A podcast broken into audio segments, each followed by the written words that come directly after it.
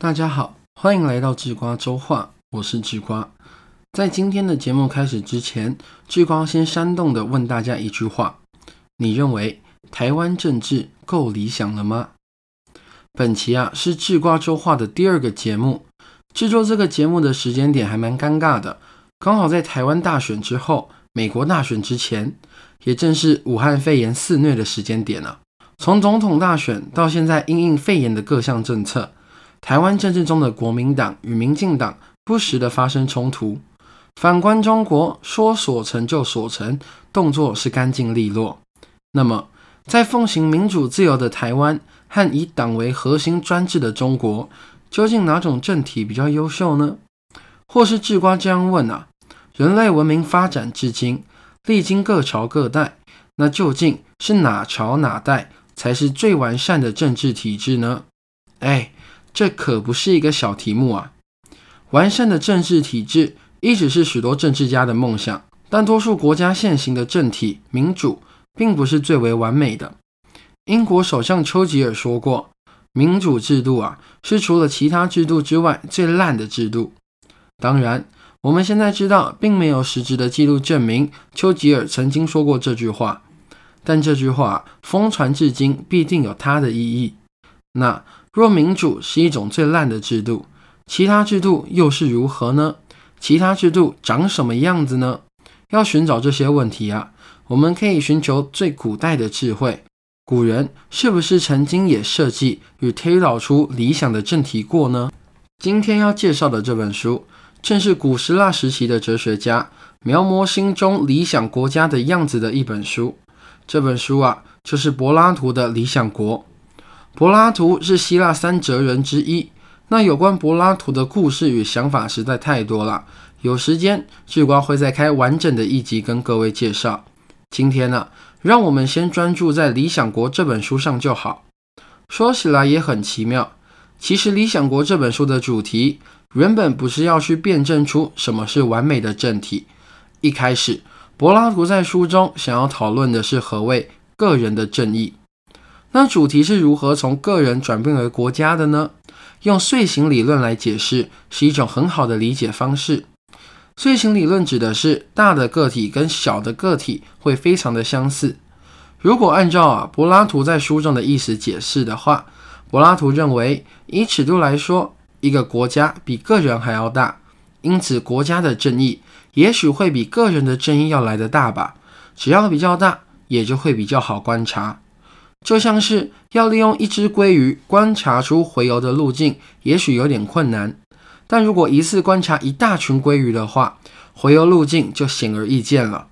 所以，柏拉图决定先描绘出一个理想的完美国度，再试着从中看出个人正义的部分。在一连串的辩证后啊，柏拉图终于建构出一个国家的完整样貌，包括财产、婚姻、教育等等。接着。就进入我们今天要讨论的主题吧。在《理想国》中，柏拉图观察到的政体形式。柏拉图在书中举例了四种政体。第一种是克里特和斯巴达政治，或者称为勋伐政治；第二种是寡头政治；第三种是民主政治；最后一种呢，则是独裁政治。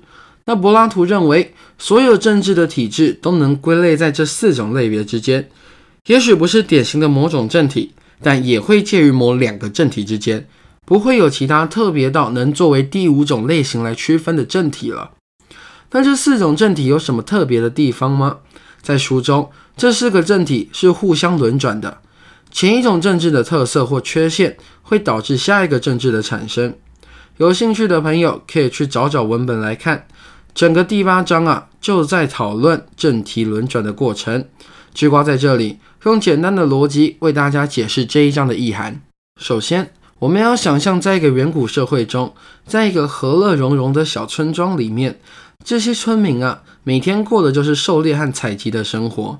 这样的农村，如果要选一个村长出来，或是村里的女孩要挑个老公时，要怎么选呢？当然，就是要选那个孔武有力，每次出去都能猎捕到猎物的男性吧。那村里的男孩要怎么讨老婆呢？当然是挑那个美德贤惠、能织衣、能做饭、能耕田的女性吧。这样挑选配偶的习性啊，会让择偶的理想对象渐渐形成一个具体的榜样，并且所有人都朝着那个榜样前进，希望能获得匹配这个榜样的荣誉。那这就是军阀政治的特色，一个爱好名誉的社会。接着，一个群体里一定有比较优秀的人存在，按照上述的判断标准啊，优秀的人会和优秀的人结婚。并且将优秀的基因或是优秀的技术传给下一代，而日复一日、年复一年之后，就会造成优秀的人日渐优秀，但是落魄的人依旧落魄。只要优秀跟落魄的差别啊大到会让人感受到之后，例如落魄家族没有土地又抓不到猎物时，就只能和优秀的家庭借贷吧。久而久之，阶级就形成了。阶级一旦形成，少数的优秀人呢，享受到权利，成为了富人。而富人怎么可能放弃好不容易得来的权利呢？因此，富人开始巩固自己富人的地位，到处搜刮粮食或钱财，这些能够证明还要保护自己地位的东西。这就从军阀政治转换成寡头政治，一个由少数领导的政治体制。而且这些少数啊，还特别的爱钱。这样的体制在运行了好一阵子后，原来优秀的富人因为坐拥金钱、好吃懒做，变得再也不优秀了。原来落魄形成的穷人呢，虽然时时磨练着自己的生存技能，但因为社会自古以来培养的氛围啊，还是尊崇富人为上流社会。这种情况会一直延续，除非受到了外在或内在的冲击。让智瓜以外在的冲击为你说明吧。假设。这时候来了一支军队，正在攻打村庄。村庄为了反击，也组织了一支庞大的军队来保卫乡土。但这支军队中啊，它的组成有富人，也有穷人子弟。而富人与穷人呢，一旦在战场上相视，长久以来好吃懒做，以及长久以来有砥砺自身的差别就显现出来了。成功抵御外敌，回到村庄后，村里将流传出一种谣言，就是。穷人好像比富人有着更好的能力耶。但讲到这里，就有人会不开心了，说智瓜为何富人一定会好吃懒做到这种像猪一般的地步呢？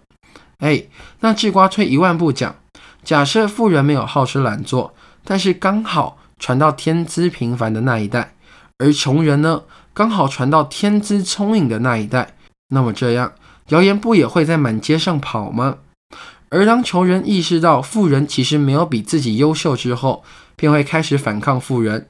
那富人毕竟是少数嘛，在冷兵器时代，人数就是最大的武器。因此，穷人最终推翻富人的统治，并且实现了一个人人平等的社会，这就是民主体制。但事情并不会这样的圆满结束。人人平等的社会，不代表财富平等的社会。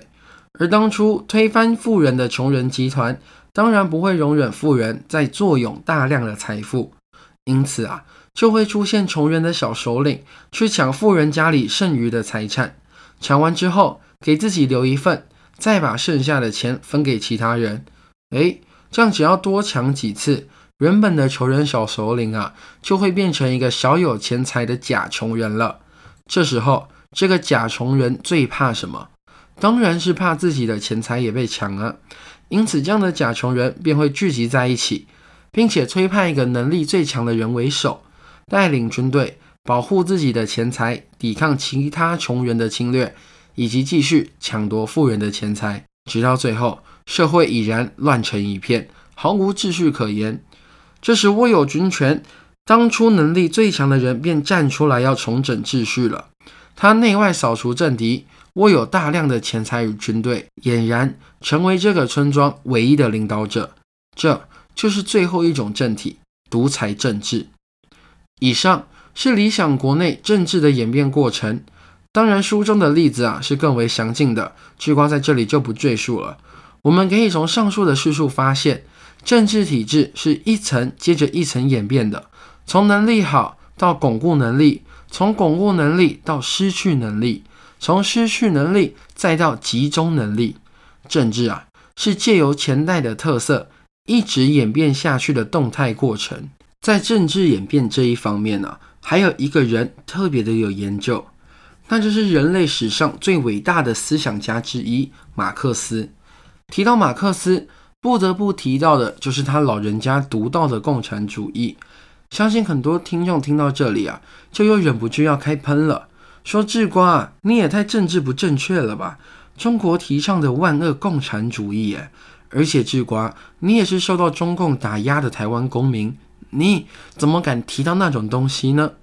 哎，先缓缓，要知道马克思所谓的共产主义或是社会主义。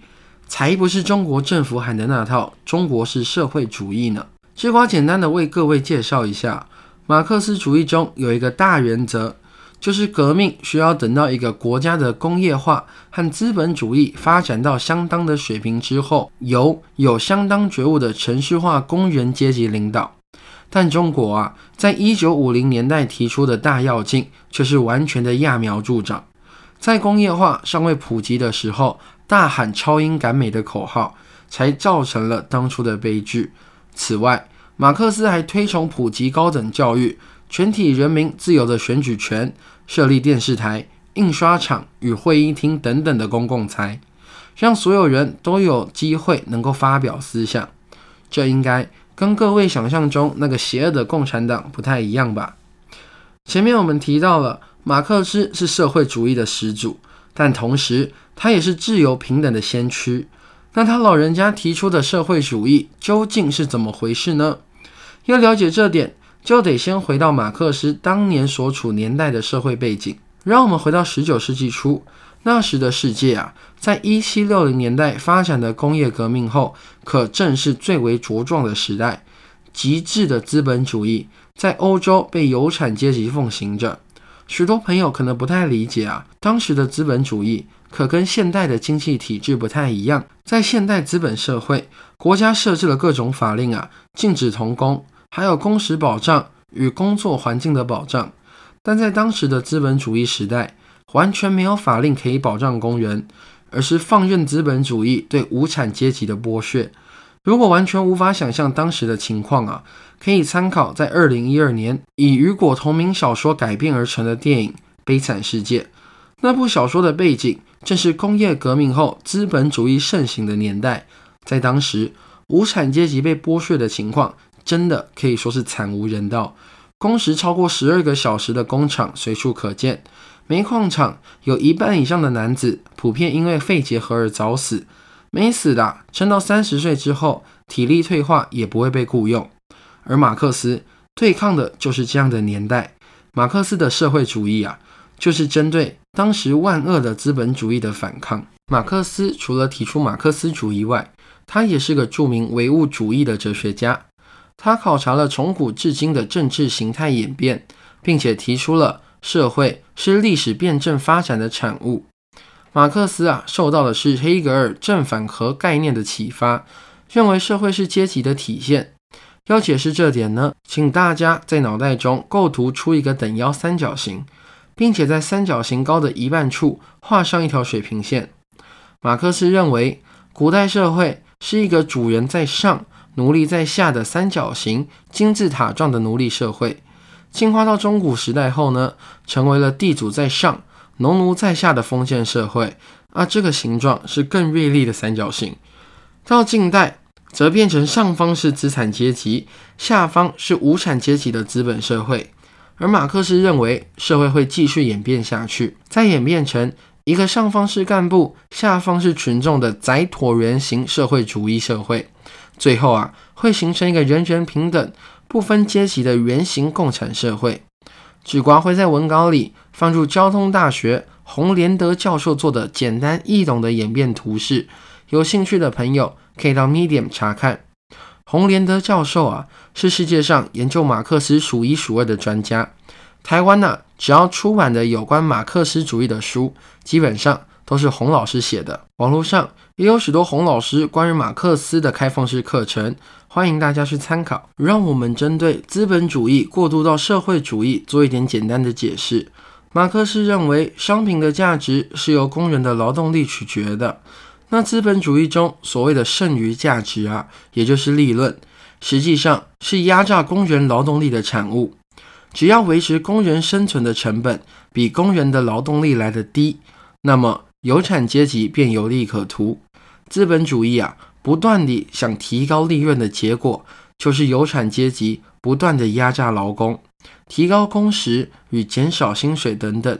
这样的恶性循环呢，会造成有产阶级永远有产，无产阶级永远贫困。在这里，我们先不讨论利润率以及新机械的出现等等太经济学或太抽象的情形，我们就拿上述的例子跟理想国中的政体演变做比较吧。